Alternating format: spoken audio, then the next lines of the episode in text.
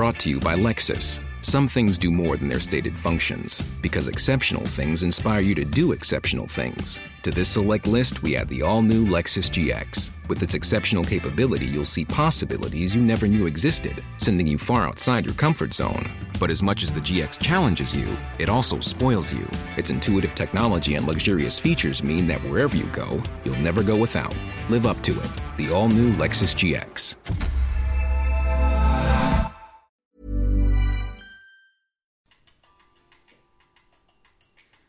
Les étudiants ont-ils manqué d'une bouée de sauvetage durant le confinement? C'est l'avis de Catherine Fillon, enseignante à Lyon 3. Avec l'une de ses collègues, Christelle Gazot, elle a créé un collectif de solidarité étudiante pendant la crise sanitaire. Le point de départ, c'est euh, une prise de conscience que j'ai depuis quelques années du très grand nombre de nos étudiants qui travaillent que je ne découvre parfois qu'au moment des examens. Et ça a été évidemment avec le confinement euh, la conviction que ces étudiants salariés, euh, dont les jobs sont plus ou moins déclarés et plutôt moins que plus, allaient, euh, traverser de, grosses difficultés euh, financières euh, pendant, pendant cette période, qui allait bien sûr durer au-delà des 15 jours officiellement annoncés. Et cette intuition, elle a été immédiatement confirmée par euh, le collectif bordelais qui s'était lui constitué immédiatement euh, au moment du, du, du confinement euh, lorsqu'il a été décidé, donc euh, en gros à la mi-mars. quoi. Et les premiers retours que j'avais de Bordeaux par des collègues, au bout d'une semaine, me disaient que la situation était catastrophique. C'est ça qui m'a décidé à, me dire, ben, on va faire, on va faire la même chose.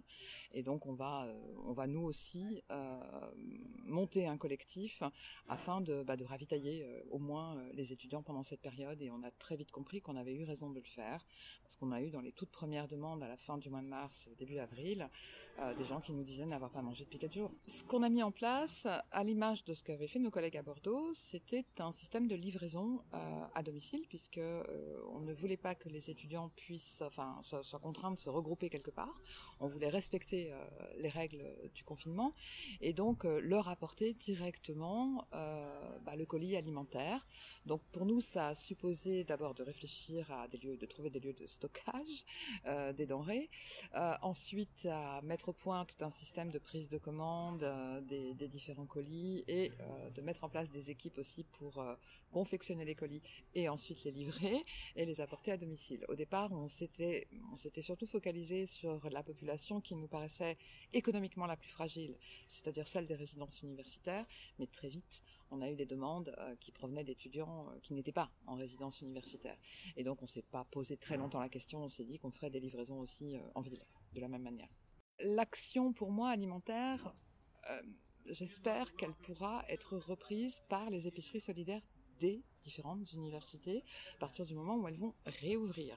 Donc moi mon objectif c'est désormais on a créé depuis peu le collectif en tant qu'association, donc nous existerons officiellement dans, peu de temps comme une association loi 1901, c'est de soutenir euh, les épiceries solidaires universitaires et en particulier celle de Lyon 3 qui est encore balbutiante et qui doit se développer euh, parce que la précarité étudiante existe à Lyon 3 quoi qu'en pensent nos, nos autorités euh, universitaires, elle existe bel et bien, elle est certes moins importante qu'à Lyon 2 et qu'à Lyon 1, mais elle est bien réelle quand même.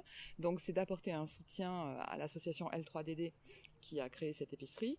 Et puis moi, j'ai tiré la leçon une des leçons parce qu'il y en aurait de nombreuses à tirer, mais au moins une des leçons que j'ai tirées de cette expérience, c'est que j'ai constaté qu'il y avait une immense et une infinie solitude des étudiants étrangers qui s'étaient retrouvés mais mais, à un point mais tragique avec des, jeunes qui allaient vraiment très très mal psychologiquement pendant cette période et qu'un simple coup de fil suffisait à, à rassurer.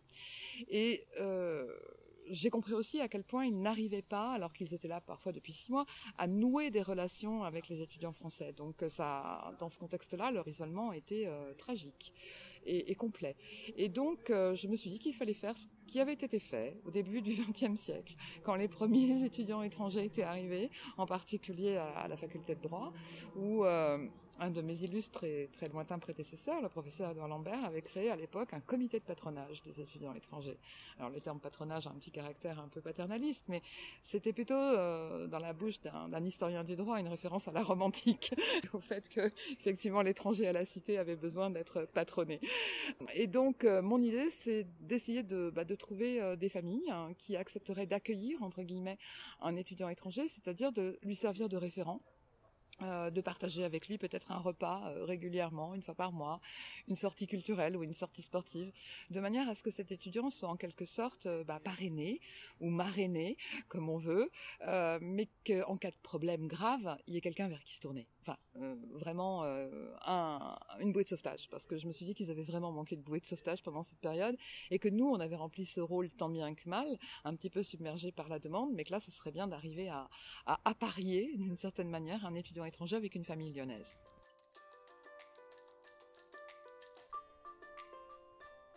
Un son d'Anne pour le progrès.